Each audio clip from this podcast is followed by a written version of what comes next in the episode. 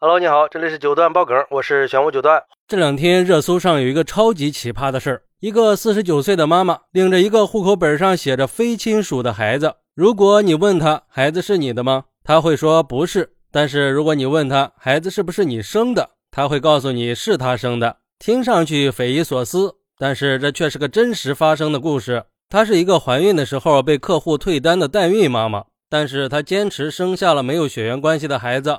孩子长得不像自己，也不像丈夫，而是像孩子的生物学父亲，一个生活在内蒙古通辽的陌生人。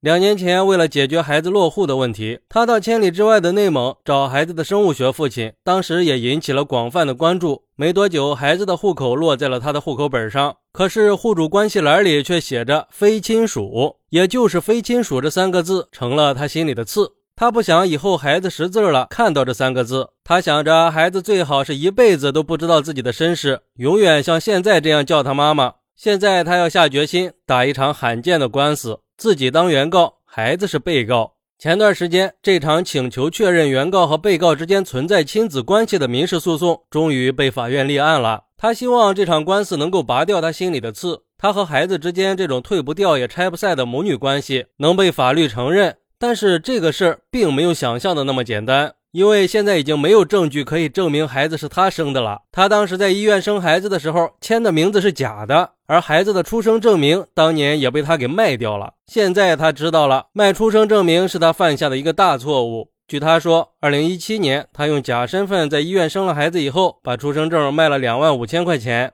你说这事儿闹的，如果当初不卖掉出生证，根据分娩者为母的原则，她就有机会被直接确认成孩子的母亲，也就不会陷入这么棘手的局面了。看了这个事儿，很多网友都表示很不理解代孕的行为。有网友说：“真是可怜之人必有可恨之处呀！搞乱人类伦理的就是这些人，对自己不负责，对下一代更不负责，必须受到谴责。还卖出生证，那可不可以认为他是人贩子的帮凶呀？”这人一点都不值得同情，什么乱七八糟的事儿啊，丢人现眼的。孩子长大以后知道真相了，那在孩子心里也是永远抹不掉的阴影。我觉得可怜的孩子不能让他带，宁可送到孤儿院也不能让他带。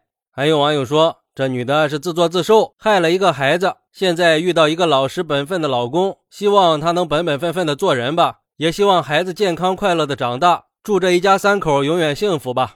也有网友说，也不是完全没有办法吧，让孩子以孤儿的身份送到孤儿院，妈妈以领养人的身份去收养。不过听说现在收养孤儿也是要出一大笔钱的，就看他愿不愿意出这个钱了。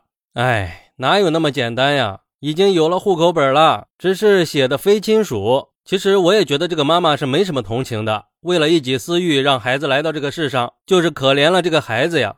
再说说代孕，前两年不是有一部关于代孕的综艺短片吗？当时这部短片把代孕妈妈刻画成了最弱势的一方，引起了很大的争议。可见代孕在我们大多数人的心里都是个不能碰的红线呀。如果说你用商业逻辑去理解代孕，一手交钱一手交货，看似很合理。可是问题是被交易的都是活生生的人呀。表面看上去代孕妈妈处于弱势地位，但是如果像今天这个女的一样被退单了。那这些出生的孩子怎么办呢？只能说这背后都是利益在作祟。就像《资本论》里写的，如果有百分之五十的利润，资本就能铤而走险；为了百分之百的利润，他就敢践踏人间的一切；有百分之三百的利润，他就敢犯任何的罪行，甚至冒生命的危险。就像代孕这个事儿，而且看起来离我们普通人的生活很远的代孕，其实它就在我们的身边。你想想，胡同口的电杆上、各种公厕里，到处都贴着代孕广告。所以说，一定要有一种认知，代孕并不是什么各取所需的交易，